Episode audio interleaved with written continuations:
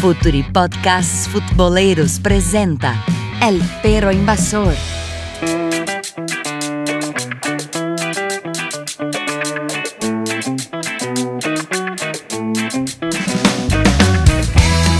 Hola a todos, hola a todas, arranca El Perro Invasor. Acá que los habla es Bolívar Silveira y hoy ya hablaremos sobre el juego de posición. Y bueno, ahora el proyecto Futuri cuenta con el apoyo de Instat, la mayor herramienta de scout y estadísticas del fútbol. Un apoyo, la verdad, muy gratificante, pues siempre intentamos hablar del fútbol de una manera seria, como hablamos el juego por el juego. Y bueno, hoy nuestro invitado piensa, creo que de la misma forma, es un gran ejemplo de esto. Eh, bueno, voy a empezar por él. João Nuno Fonseca. ¿Cómo estás, amigo? Muy gratificante tener vos a nuestro lado en este episodio Vos que voy a hacer una, una, una pequeña presentación. Es asistente de Nantes de Francia. Eh, trabajó también en Citigroup como analista de, de rendimiento, videoanalista. Trabajaste también uh, en el Qatar, en Aspire Academy. ¿Estoy cierto, João?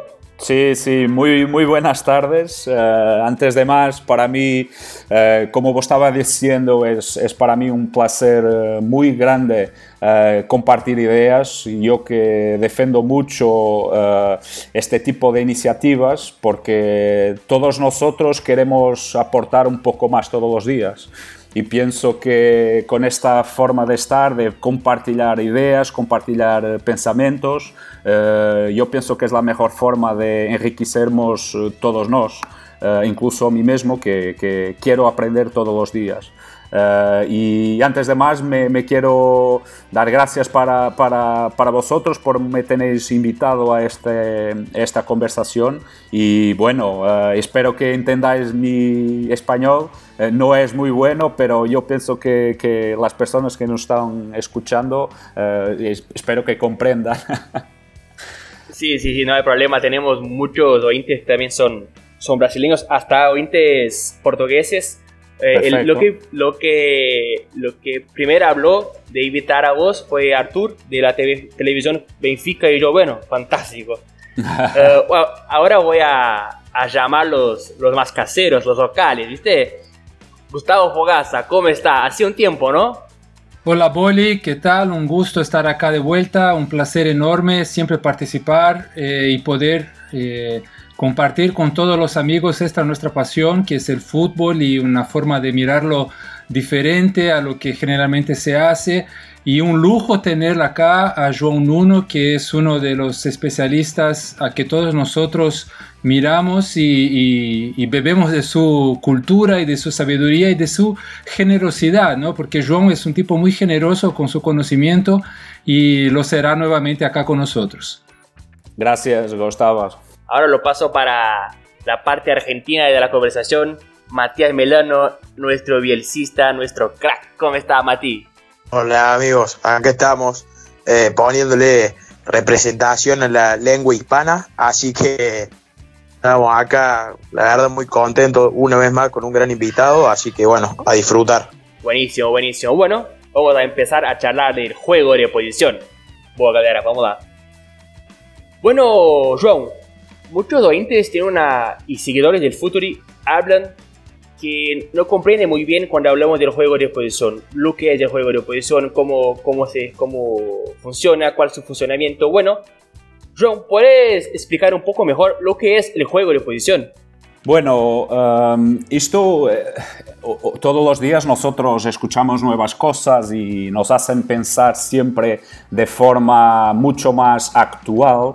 Eh, yo pienso que el, el juego de posición um, tiene una base muy grande eh, en comprender el sentido de toda la relación eh, de los jugadores. O sea, eh, cuando es necesario separarlos ellos comprenden cuándo es necesario, cuando tenemos el balón, cuando es necesario eh, juntarnos para, para, coger el balón nuevamente. Todos piensan de la misma, de la misma forma. Por eso ese tipo de descubierta que, que los jugadores también necesitan de tener durante el partido, para mí ese es el gran valor Uh, de, de, de, del juego de posición, que es que es facilitar intervenciones de los jugadores, para que ellos comprenden en qué espacio deben estar, cuándo se deben mover, de qué forma su movimentación va a hacer con que el, con que el, el juego desarrolle mejor. Para mí eso, eso es, es la base eh, de, del juego de posición. No sé si me comprendáis. Sí, sí, perfecto. Sí, Dale, Gustavo. Es, eh, es interesante que el juego de posición demanda de los atletas un- una, dos cosas importantes, que es un poco la autonomía, ¿no? porque el atleta tiene que tener una capacidad de percepción del, del contexto del partido y de, y de situación de, los, de sus compañeros y de sí mismo, pero a la vez hay esa conexión colectiva que es un poco contradictoria con la autonomía, ¿no? Entonces, hacer esa, eh, ese casamiento entre esas dos cosas y trabajar la, tomada, la toma de decisión de los jugadores, eh, ¿cómo se hace eso, João? ¿Cómo se, se junta la autonomía, el pensamiento colectivo y la toma de decisión? Bueno, Gustavo, eh, yo no te comprendí el inicio de la pregunta, posiblemente por la conexión, pero ya he comprendido más del mitad de la pregunta, pero que para mí hay una cosa muy importante eh, de, la base del concepto, partiendo de la base del concepto que un jugador, eh, el término de enseñar a un jugador, para mí eh, prácticamente no existe. Para mí existe la- la sensibilidad de tener la oportunidad de darle al jugador un momento de aprendizaje, porque tú se vas a enseñar algo, te estás a decir cómo él va a hacer. Se vas a decir que cómo él va a aprender es totalmente diferente. Para mí eso es la base que te va a dar después la libertad de tomada de decisiones. No sé si me comprendes, eh, Gustavo. Sí, sí, perfecto. Es, es- y por eso, por eso para mí eh, hay que tener muy en cuenta este tipo de, de situaciones, porque nosotros hoy en día, yo ya he mirado muchísimos entrenadores eh, trabajando y, yo propio cogiendo obviamente eh, mi formación en cuanto a entrenador, que es muchas de las veces nosotros damos todas las soluciones a los jugadores y esquecémonos que la creatividad es fundamental en este momento, en el fútbol, en este y en todos los momentos del fútbol, y, y muchas, muchas veces tendremos a formatar el jugador, a enseñar al jugador cuando el jugador tiene que aprender las cosas. Enten- no sé si me hago entendimiento para vosotros, ¿no? Sí, Joao, perfectamente, perfectamente. Ahora quiero hacer una pregunta con este gran concepto que, que nos está dejando, que dejaste muy, muy buen concepto, eh, que se entendió perfectamente y que seguramente eh, esto lo has debatido mucho con tu amigo Oscar Cano, que es la diferencia del aprendizaje y la enseñanza, ¿no? Ahí, ahí. Oscar Cano, a mí, para mí es como un padre porque fue la persona que me ha sustentado todo lo conocimiento que había eh, adquirido antes de Aspire, porque felizmente tuve la oportunidad de, de- de tener como mi orientador de tesis el eh, profesor José Guillerme eh, de Porto. Y bueno, después de, todo ese trabajo, eh, tener la oportunidad de privar y trabajar directamente con Oscar Cano, para mí fue una de las mejores cosas que, yo he tenido, porque me dio muy sustento al trabajo que hoy en día hago y, que hoy en día lo creo mucho. Perfecto. Bueno, yo actualmente, ¿cuál es el equipo que, que mejor desarrolla el juego de oposición? Bueno, ah, actualmente eh, yo pienso que Betis está haciendo cosas increíbles. Ah, actualmente ha ido a ganar a Real Madrid y a Barcelona eh, y bueno, eso traduce mucho también de, lo que va actualmente. Yo lo veo eh, esa equipa y obviamente sin hablar de Manchester City que está para mí en otro planeta. Sí. Para mí, Betis y City son los dos equipos que están, eh, para mí, claramente con esos conceptos muy eh, actuales. Perfecto. Yo- tengo una, una, una pregunta, a ver si, si yo comprendo muy bien el juego de oposición. Todo el juego de oposición tiene fútbol asociado, pero ni todo fútbol asociado es juego de oposición. ¿Así es? Así.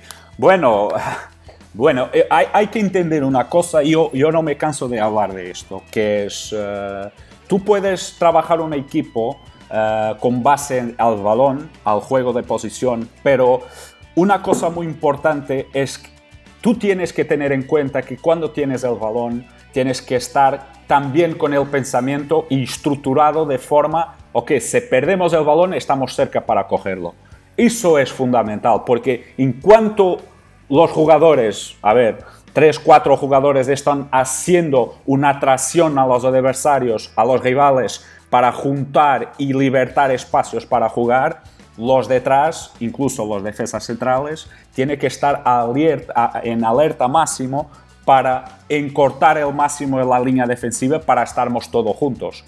Porque hay una cosa muy, muy, muy bonita eh, en esa base que me parece que es, que es fundamental, que es tú estás jugando en organización ofensiva, estás separadas, separado, con las líneas separadas, pero al mismo tiempo estás junto.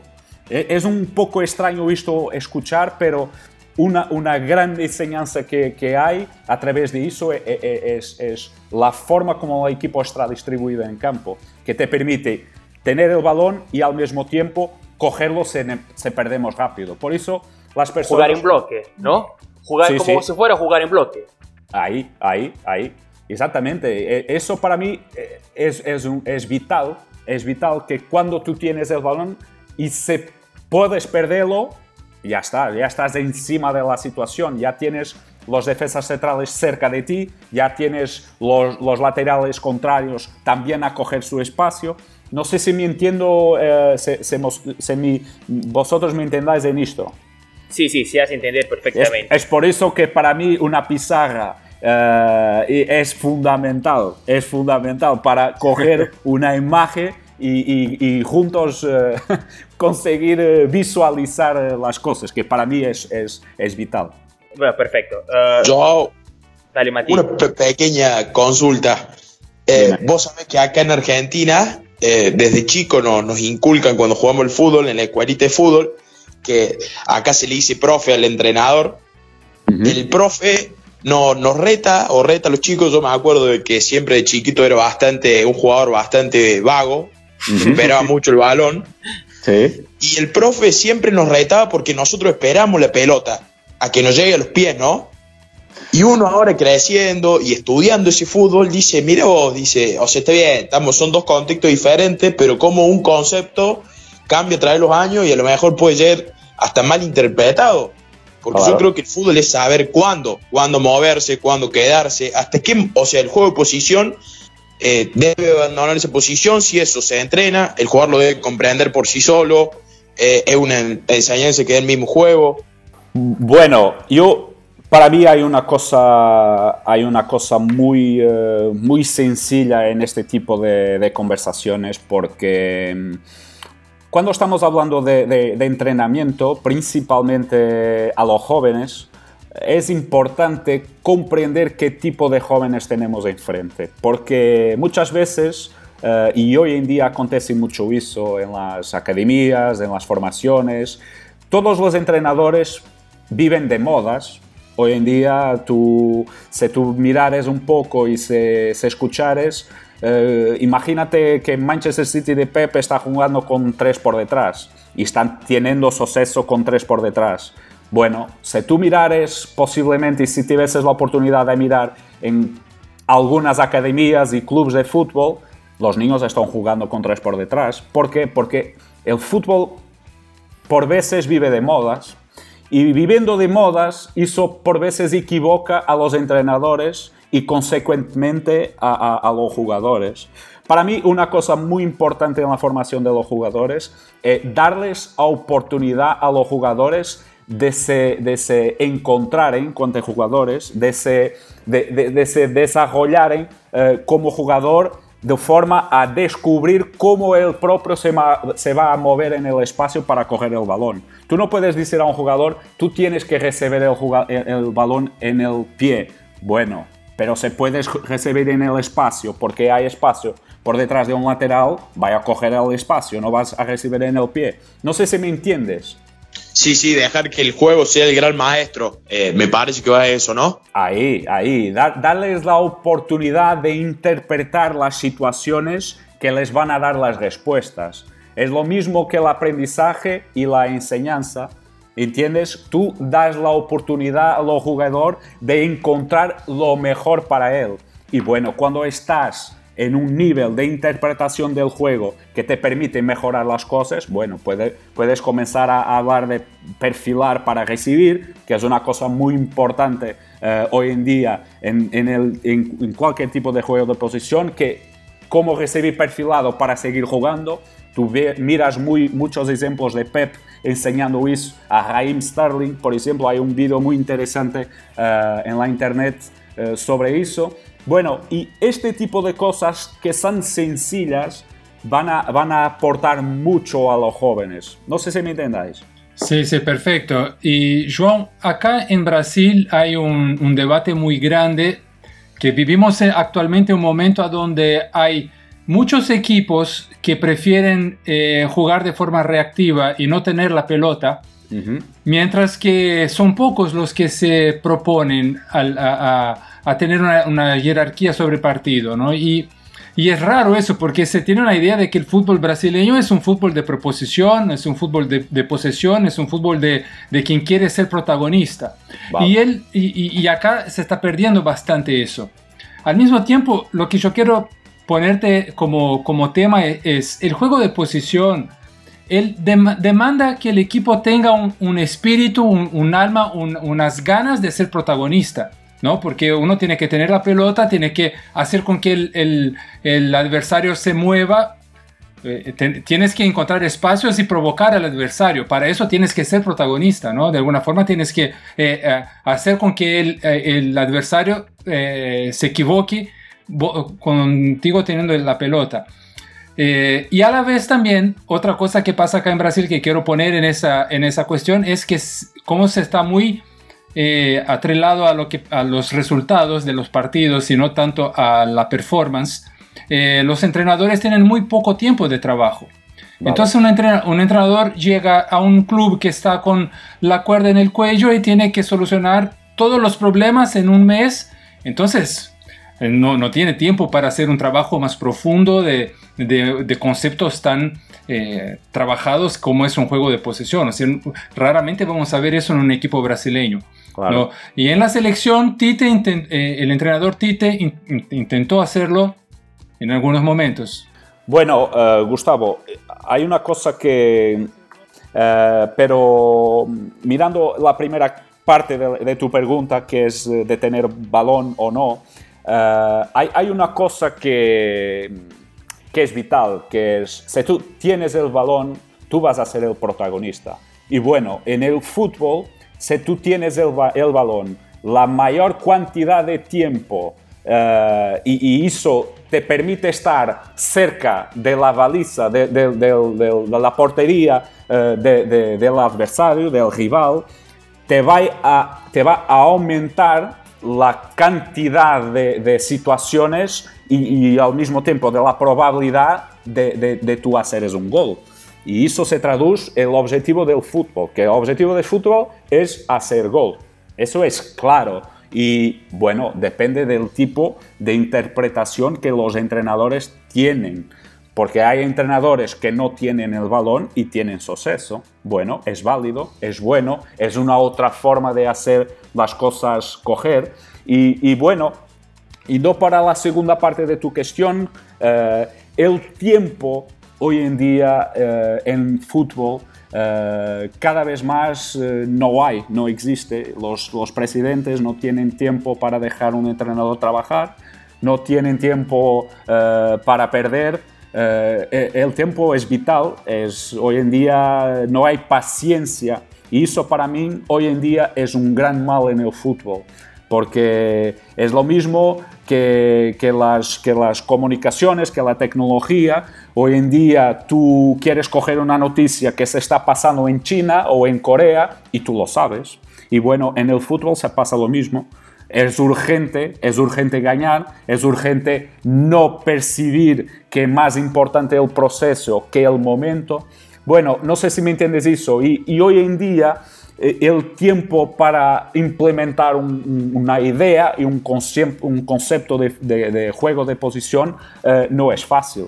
Y, tienes que tener una estructura muy fuerte, una identidad y una filosofía dentro del club que te permita bueno, yo quiero este entrenador porque yo pienso que él me va a aportar mucho en términos de juego de posición. Y para eso es necesario tiempo. Tú necesitas, bueno, si tienes una, una, academia, una formación que ya tenga este tipo de pensamiento, que ya tenga este tipo de conceptos, mucho más fácil va a ser. Pero si vamos a un club que solamente eh, define como estrategia a defender y salir en contra, bueno, va a ser mucho más difícil, ¿entiendes? Perfecto. Boli. Uh, João, siguiendo en la, el nivel de Brasil, uh, Titi, el entrenador de, de, la selección, siempre fue un tipo de, de, reacción, de contraataques. Salió campeón muchas veces en Brasil así, y en el Corinthians, en gremio. Uh, bueno, pero ahora él empieza a hacer un juego de oposición. Vimos un, un, un Brasil más alargado, con los extremos pisando la línea. Y vos hablas de tiempo, y creo que en la selección se tiene poco tiempo.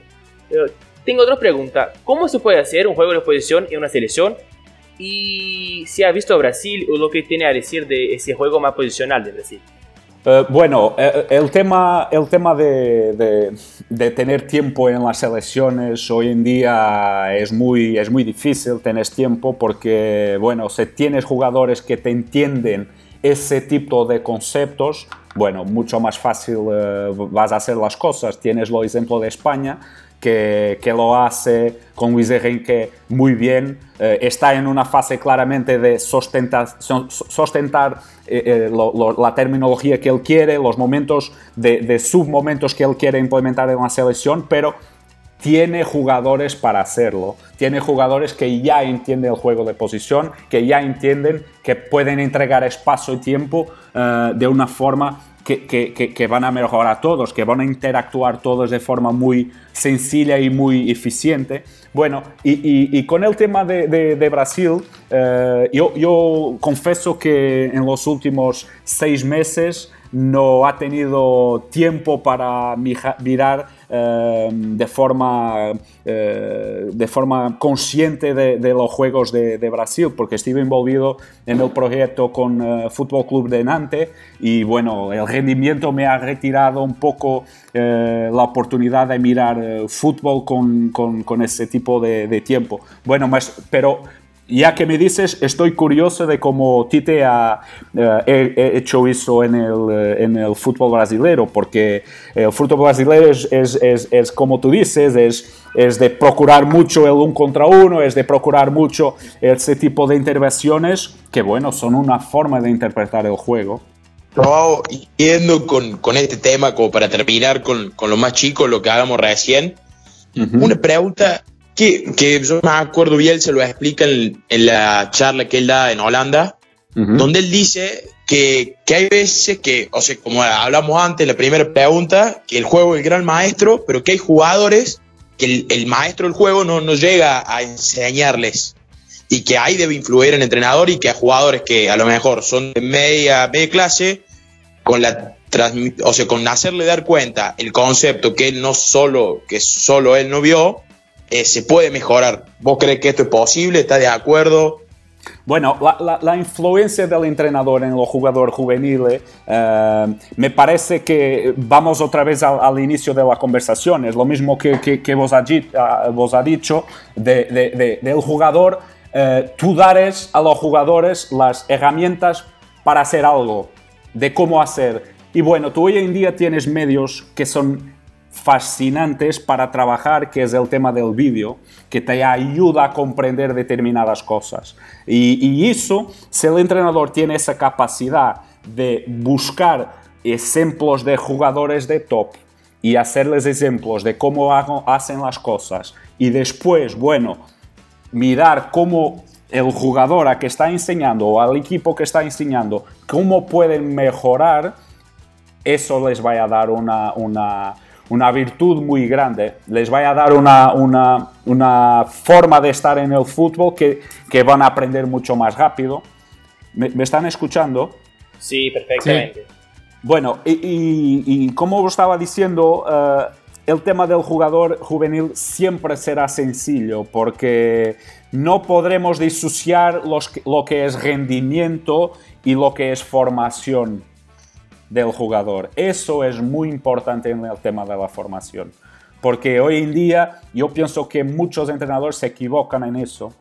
¿Entiendes? Que es formación y rendimiento. Bueno, se, puedes tener los dos, tanto mejor. Se supone que tú a los juveniles tienes que les dar las herramientas para trabajar. ¿eh? Y cuando digo herramientas, es, son formas de los jugador interpretar los momentos del juego cuestionarse por qué hago esto. Porque hoy en día eh, se escucha mucho, bueno, esta organización es buena y bueno, se habla solo de lo bueno, pero ¿por qué, ¿por qué que ha acontecido esto? Porque nosotros conseguimos encontrar los espacios entre líneas, porque conseguimos que la media punta bajase entre los, entre los centrales y cogiese el juego. Y no sé si me entiendáis en este tipo de conceptos. Sí, yo, perfecto, perfecto. Eh, João, eh, tocando un poco más adelante, y a, ahora te pregunto sobre la cuestión de análisis de metodología. ¿De, ¿De, qué se trata? ¿Cómo se puede analizar la metodología estando afuera de un club? ¿no? ¿Cómo uno puede hacer eso y de qué se trata la especificación de este trabajo de análisis de metodología? Bueno, cuando, cuando tú tienes una, una filosofía, una identidad muy fuerte. Uh, tú crías obviamente una metodología de trabajo, una metodología de mirar partidos, porque todo está en base en conceptos que son del juego, que son de los momentos del juego.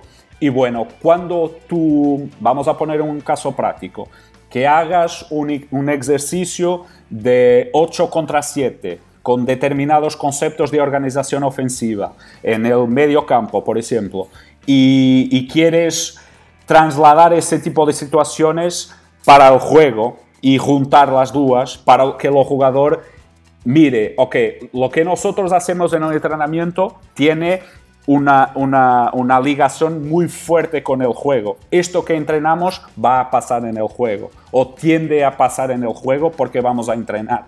Ese tipo de bases de análisis, de metodología, de trabajo, de, de busca de informaciones de lo que pasa en el juego y lo que tenemos en el entreno, eh, esa es la base del análisis de metodología. Después va a depender mucho de la filosofía que cada club tiene. Eso es muy importante decirlo. Pero en la gran, gran globalidad, la base va a estar por ahí. Entreno, juego tiene que ser estar todo muy próximo. No sé si me entiendáis. Sí, perfecto. Perfecto.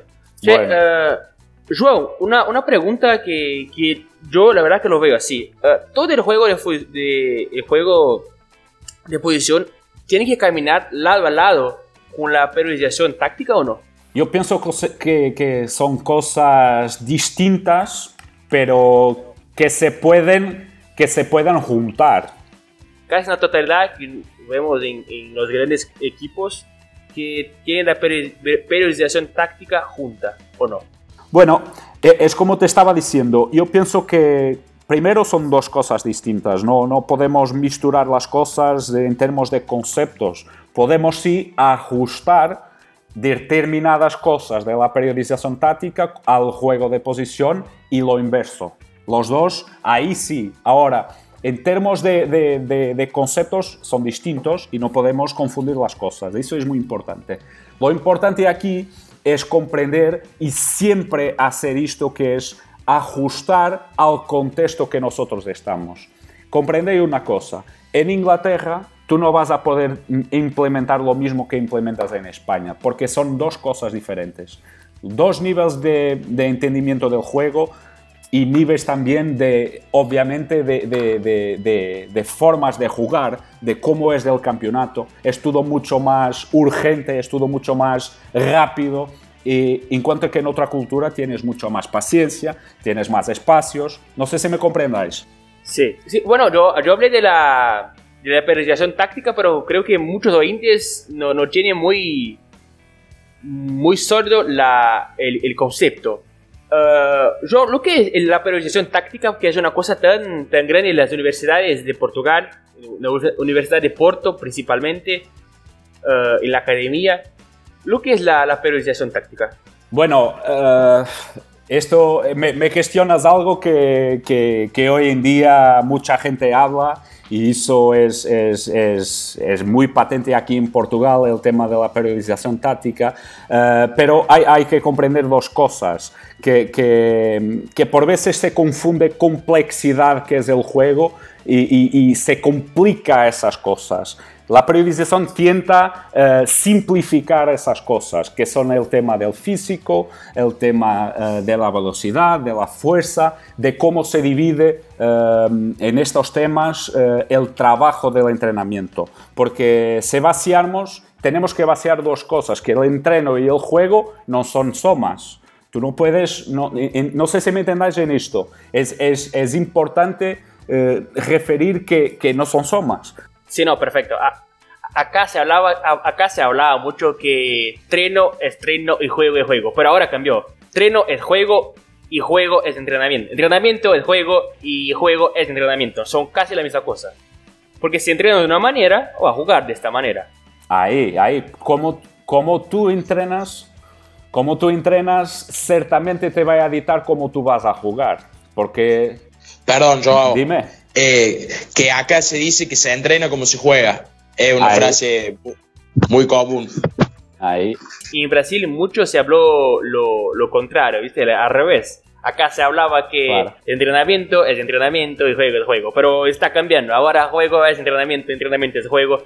Acá se hablaba también muchísimo de los jugadores que son leones de entrenamiento. Pues no jugaban nada en la cancha, pero es una persona, ¿viste? Un jugador. Wow. Pero si entrena de una manera, entrena un juego posicional, entrena con, con jugadores por la banda, va a jugar así. No, no hay como jugar de una otra manera. Se entrena durante cinco días de, de esta manera, ¿viste? Pero, Ron, vos estabas hablando, volveremos. No, te estaba, te estaba diciendo en esos conceptos que, por ejemplo, el tema de la intensidad, la intensidad no existe. Se, se forma a, a, la base de las cosas cuando se habla, uy, un juego muy intenso, muy... ¿qué es eso de intensidad? Uh, por eso um, hay que entender ese tipo, ese tipo de cuestiones, porque por veces se dice determinada terminología para decir una cosa que es completamente contradictoria y, nos hace pensar. Por eso, con, como vos hablaba en el inicio, el tema de aprender y de enseñar. Para mí eso es vital en la formación. Vital. Cuando tú quieres enseñar y aprender. Esos son dos bases que para mí son muy, muy, muy importantes. Eh, eh, quiero preguntarte sobre cómo, qué hay en Portugal, y tú eres un entrenador portugués, que genera tan buenos profesionales en todas las categorías de entrenadores que están conquistando el mundo. En todos lugares hay buenos entrenadores portugueses. ¿Y cómo eso te llevó a Qatar ¿no? tu experiencia en Qatar y cómo ves ahí la cuestión del Mundial 2022 y, las expectativas de la gente del fútbol con todo eso y, y, tu trabajo como un entrenador portugués ahí también. Bueno, uh, el, tema, el tema de los entrenadores portugueses uh, es muy... Para mí es, fascinante hablar de esto porque, primero porque soy un entrenador portugués y una de las cosas que, que me hace eh, sentir eh, muy bien es que para donde yo me voy, yo me adapto. Y eso pienso que es un concepto muy importante en, las, en todos los entrenadores portugueses, es que se adaptan rápidamente a la cultura que se vive en los países. No se imponen las cosas. Eso es muy importante. Cuando tú vas a un país y impones las cosas, muy difícil va a ser, va, vas a tener suceso. Por eso nosotros, entrenadores portugueses, somos entrenadores muy que, nos adaptamos uh, y, por eso uh, hoy en día, y tú miras eso mucho aquí en Portugal, uh, nosotros procuramos entrenar con una identidad y potenciar siempre los jugadores, principalmente los más jóvenes, a, potenciar las capacidades de ellos. Y, bueno, obviamente que se, se, potencias las capacidades de los jugadores, vas a potenciar mucho más la, identidad del equipo. Eh, no sé si me entiendes. Sí, sí, sí. Bueno, eh, eh, y, en Qatar, en Qatar se está pasando una cosa que, que es muy buena, que, es un aglutinar conocimiento de varias culturas, sea de portugueses, de italianos, de españoles, de franceses, en fin, de, de muchas personas con gran conocimiento que están a aportar allí para hacer cosas bonitas. Yo creo que obviamente que en Qatar eh, el fruto ya tú, estás eh, mirando, el equipo, el último equipo de, de sub-19, de, que es el entrenador Bruno Pereira, eh, ya ha cualificado el equipo para el, Mundial de sub-20 y eso ahí estás mirando que cuando consigues aglutinar la información, el conocimiento, para que se haga algo adaptado a la cultura, eso es tremendo. Vale. Perfecto, perfecto. No, Mati tiene una pregunta que está me matando para, para hacerla. Dale, Mati. Joao, eh, en la gran entrevista que, te hicieron ahí en The Tactical Room, que a los oyentes se les recomiendo 100%. en, Obrigado. En una, en una parte hablas de, los momentos del juego y los submomentos. ¿Nos podría contar un poquito sobre eso? Bueno, claro que sí. A mí es un gusto hablar de juego y cuando hablamos de los momentos del juego, mejor. Bueno, hay que comprender una cosa. Eh, el, juego, eh, nosotros como, entrenadores y, obviamente las personas que interpretan el juego, eh, hay que percibir que el juego es un, es un mezclar de momentos, de momentos. Cuando hablamos de momentos, hablamos de los cuatro grandes momentos dinámicos que son de organización ofensiva y defensiva y los otros dos de transición, de defensiva y ofensiva. Y bueno, cuando tienes estos cuatro momentos de, dinámicos de, de organización y transición, empiezas a hablar de fútbol. Bueno, cuando tienes organización ofensiva, defensiva, transición defensiva, ofensiva, esto todo se va a dividir en submomentos y esos submomentos son muy importantes para interpretar situaciones específicas del juego. No sé si me escucháis. Sí, sí. Sí, te escuchamos. Bueno, y cuando estamos hablando de submomentos del juego, es la capacidad que nosotros tenemos de hacer cuestiones dentro de, los momentos. Bueno, después puedes dar la definición que quieres, que es, por ejemplo, dentro de la organización ofensiva, eh, en, la en la segunda fase de construcción, que es después de salir corto, cómo vas a jugar, un concepto de terminología, juego entre líneas. Puedes hacer pequeñas preguntas de, juego entre líneas. ¿Por qué ha sucedido esto? ¿Cómo el jugador eh, procuró el espacio entre el lateral y el central? ¿Por qué el media punta ha bajado al medio para coger el espacio? Bueno, y este tipo de submomentos te van a dar forma a los momentos del juego. No sé si me entendáis. Sí, por supuesto. Y la verdad que a mí me gustan mucho esos momentos y que, que ahora se, se ponen algunos conceptos que facilita para los oyentes y para los telespectadores que ven el partido, lo hincha, de entender cómo desarrolla el juego su propio equipo y los, las maneras distintas entre los equipos. Me parece perfecto cuando se, se pone algunas partes, algunos momentos, algunos ratos de los partidos en, en cajas que podemos analizar. Para mí, cuando yo empecé a esa, esa cultura fanalítica, me facilitó muchísimo y creo que a partir de ahí me quedé muy, muy contento, muy, muy feliz de empezar a aprender el fútbol. Bueno, uh, dentro de esos momentos hay uno que, que ahora estoy muy encantado, que el balón parado, que fue un temazo en la Copa del Mundo. Y acá en Brasil también, a unos dos o tres años atrás, hay un entrenador muy joven que me parece un entrenador tremendo que se llama Roger Machado, que fue jugador también. Y y empezó la, una pelea entre la marcación individual y la marcación zonal en el balón parado.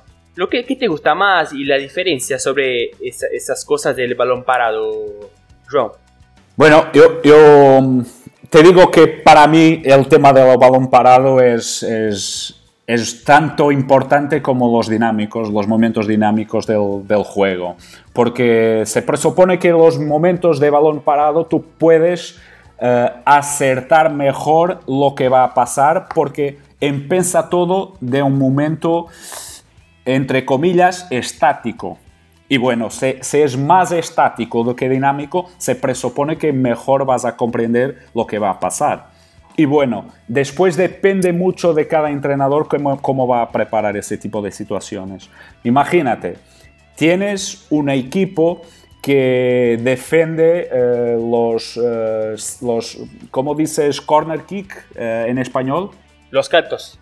Los cantos, bueno, en Portugal es lo mismo, los cantos. Bueno, si tienes un equipo que defiende los cantos de forma zonal, ¿cuál será la mejor forma de trabajar tu equipo para defrontar ese, ese tipo de zonas? Uh, eso todo, bueno, tienes un ejemplo muy grande y que es riquísimo, el juego de Bélgica uh, en el Mundial contra, a mí me parece contra uh, Japón, ya no me recuerdo bien quién era el equipo, pero hay un momento que se ve desde arriba que como la equipa de Bélgica se ha juntado todo en una línea, muy cerca todos los jugadores, y después se separaran y, hizo con, con, que la equipa rival no se viese que, se iba a pasar, que, movimentaciones se, iban a acontecer. Y bueno, ahí sí es muy difícil eh, hacer entender a los jugadores qué tipo de movimientos tienen que hacer. No sé si me comprendan. Sí, sí, se comprende. Y la verdad que quien no comprende ahora fueron los oyentes porque yo hablé de los cantos para la Portugal y no, eh, tiro de esquina, loco. Tiro de, loco no, tiro de esquina. Tiro de esquina. Bueno, eh, eh, el tema de los conceptos porque eh, hay, que, hay que decir una cosa. Esto acontece en todo el mundo. Por eso es muy importante entender el concepto de lo que estamos hablando. Eh, cuando estamos hablando de cantos, cantos en Portugal es una cosa, en Argentina es otra, en España es otra. Sí, en Argentina se dice corner también. En Uruguay también, corner. Ahí. Muy bien, muy bien, muy bien. Por eso, por eso digo que es, es, muy, muy, muy importante el tema de los conceptos de las cosas. Darle, darle un nombre para que toda la gente comprenda. Eh, el, el, profesor eh, Juan María Lillo dice mucho eso, ¿no? De dar el valor a las palabras.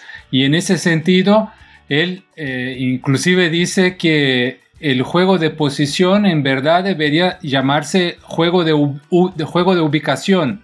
Porque es, ubicación, sí, sí. sí, porque es más una cuestión de, de, cómo se está y dónde se está ubicado, de, de qué, eh, de qué propiamente la posición ¿no? que uno ocupa. Y eso, y eso tiene mucho que ver también con la cuestión de la postura corporal. No sé qué, qué puedes decirnos sobre eso, Joan. No, yo, yo, os digo que hay una cosa muy bonita que, se, que, yo defiendo y, y, y, que es muy importante en mi concepto de fútbol, que es, bueno, tú tienes una idea de juego, pero esta idea de juego tiene que ver con los jugadores, con la capacidad de interacción y de intervención que este jugador puede generar en un equipo. Y bueno, tú tienes que adecuar uh, aquello que tú tienes con lo que tú crees. Y bueno, este, este juego de resiliencia que tú tienes que tener como entrenador, hay que perseverarlo y después potenciarlo en interacciones dentro del propio equipo. Eh, y bueno, después vas a ver que cuando consigues este tipo de cosas, cuando provocas en el equipo este tipo de interacciones, vas a provocar que los jugadores salgan, salgan por, por, por encima de esto, que sus, sus cualidades, sus virtudes se mejoren. Y eso es buenísimo. Cuando atinges un nivel de este tipo de cosas, tú, si tú mirares Manchester City eh, en el primer juego de Pep Guardiola y ahora, mira la diferencia. No sé si me entiendes. Sí, sí, perfecto. perfecto. Y la verdad que me, gustó muchísimo lo que lo que habló de Gustavo y no sabía las palabras de, de Juan Malillo. de ubicación, porque es perfecto. Porque me parece la ubicación, como un ejemplo en, su ciudad, el tipo que está ubicado sabe qué autobús tomar, dónde comer, y en la cancha es lo mismo. Si está ubicado, sabe dónde cuándo presionar, cuándo rematar, cuándo ampliar la cancha. el juego, juego ubicado me parece perfecto. Eres perfecto, sí. Y ahora vamos para las sugerencias futboleras. Bueno, para empezar la, sugerencia futbolera, vamos con, con Ron. Ron, ¿lo que traes para nosotros como, como una sugerencia de fútbol? Bueno, para vosotros yo, yo pienso que de, de, de, sugestiones, de sugerencia, yo pienso que un partido que a mí me fascina muchísimo de, de fútbol fue cuando Santos ha jugado en, contra Barcelona en el Campeonato del Mundo uh, de Clubs en que Barcelona ha ganado 4-0, me parece, si no me, si no me falla la memoria. Para mí ese juego es es nivel Dios. Para mí ese juego traduce mucho eh, de lo que yo creo en el fútbol, obviamente, porque eso traduce mm, emociones. A mí me emociona mucho ver ese partido. Y bueno, de, libros, a mí me, encantan los libros de, de, Oscar Cano, porque son muy sencillos, eh, libros que, que, te hacen comprender conceptos eh, de juego de posición y que para mí son claramente una referencia muy grande. Libros de Oscar Cano. Perfecto. Oscar Cano creo que se puede comprar un libro por la, por la Amazon y los juegos de, de Barcelona contra Santos para los 20 creo que se pueden uh, procurar en YouTube o también en Futbalia, futbalia.web, futbalia.com. Uh, creo que hay ese partido porque la verdad es un partido tremendo. Gustavo, tu sugerencia futbolera para los 20 bueno, como acá todos nosotros somos bielcistas de pura sangre, ¿no? Por lo menos eh, Boli, Mati y yo, no sé João, pero nosotros somos, eh, rezamos en la iglesia de Bielsa. Yo tengo, acá en, mis manos a, un libro muy interesante que se llama El legado de Bielsa, del periodista argentino Damián Giovino, que habló con varios entrenadores, con Marcelo Gallardo, con Pellegrino, con Pochettino, con Ariel Holland, con Heinz, con Eduardo Berizzo, con Jorge Almirón, Matías Almeida, Sensini, y a través de, de las charlas con esos entrenadores, que muchos fueron jugadores de Bielsa, eh, se hace una, una, línea sobre todo lo que piensa, lo que significa, el legado que deja Bielsa como entrenador, como pensador del fútbol. Es un material muy, muy, muy interesante de donde se pueden sacar muchas cosas interesantes. El legado de Bielsa, de Damián Giovino, del editorial Hojas del Sur. Mati, ¿qué nos trae para nosotros? Bueno, amigo, ahora les voy a recomendar que hablamos un poco al principio antes de comenzar el programa, la charla que, tiene nuestro invitado de hoy con Oscar Cano. Eh, la pueden encontrar en su Facebook, ¿no, Joao? Sí, sí, sí, sí. En la página del Facebook, sí. Perfecto. Eh, la verdad que, está muy buena. Eso le va a ayudar a, a, los que no lo conocen, conocer un poco más a Joao y sobre todo aprender muchísimo porque fue con una pizarra táctica, así que no, no, es una charla muy completa que hablan sobre la salida de balón, sobre el sistema de relación del fútbol, así que se les recomiendo. Y después una sugerencia más, eh, fútbol y concepto, un capítulo que, un mini, mini episodio que estamos creando con un entrenador argentino ahí en Twitter, donde vamos a ir desarrollando algunos conceptos del fútbol como para, para que la gente tenga contenido y, y pueda consumir eh, buenos, buenos conceptos. Bueno, entonces creo que, mi sugerencia futbolera va a ser un gran spoiler de, de esta creación de contenido Mati. Porque la sugerencia es mirar partidos de Defensa y Justicia de Becasesi y de Vélez de Gabriel Hayes. Porque son equipos que juegan un fútbol muy... que a mí me parece que me encanta porque la verdad, el, buen fútbol es una cosa personal, ¿no? No existe una manera solamente de jugar el buen fútbol. Uh, hasta porque la, verdad que uh, Mati brincaba, con, bromeaba un poco por WhatsApp ahora que, que quien estaba cortando la internet fue Belardo, ¿no? Pero, bueno, dale. Eh, la- la suge- muy bueno, muy bueno eso. la- la No sugerencia... del juego. Y la, y la- la sugerencia, bueno, es mirar el partido de Defensa y Justicia y Vélez. Y si, si logran uh, a, a encontrar por la internet con, con una búsqueda buen- buena el partido entre los dos, que fue en el último final, final de semana, el otro, no me acuerdo muy bien. Pero bueno, es eso. Y para finalizar, yo tengo una pregunta que es un poco sorpresa, que para vos, João, lo que es el buen fútbol. Bueno, ah, para mí el buen fútbol es un fútbol que tú puedes tener el control de lo partido, puedes tener el control del balón, puedes tener el control de, de lo que tú quieres hacer con el rival. Mover el rival es lo que más me encanta a mí. Es mover el rival y hacer lo que yo quiera del rival. Eso para mí es el buen partido del fútbol. Perfecto. A mí me gusta mucho que, que siempre cuando hago esa pregunta, los invitados hacen... se, queda, se queda sorprendido. Bueno, es eso. Muchas gracias. Siempre hablando que y agradeciendo el apoyo de Instat. Está siempre con nosotros del Futuri y lembrando que estamos acá para hablar del juego y solamente del juego. Te agradezco muchísimo, Joe. Muchas gracias. Agradezco también Mati y Gustavo. Fue muy lindo, fue hermosísimo esta grabación, loco. Bueno, a mí, a mí yo quiero dejaros una palabra de, gracias, obviamente, porque para mí es un placer, como ya han dicho en el inicio, de compartir ideas, de compartir eh, fútbol.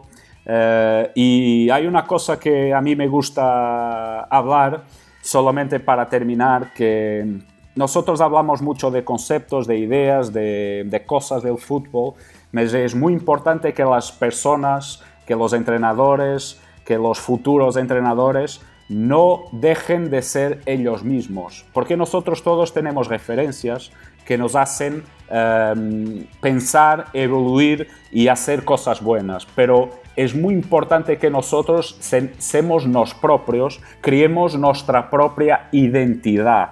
Eso es lo máximo que yo puedo, que yo puedo eh, pensar en el mundo del fútbol, porque la cantidad de información que existe hoy en día es tremenda y es necesario que nosotros seamos nos mismos, nos propios. Qué grande, qué grande. Bueno, y así se acaba el Perro Invasor. Muchas gracias. Dale.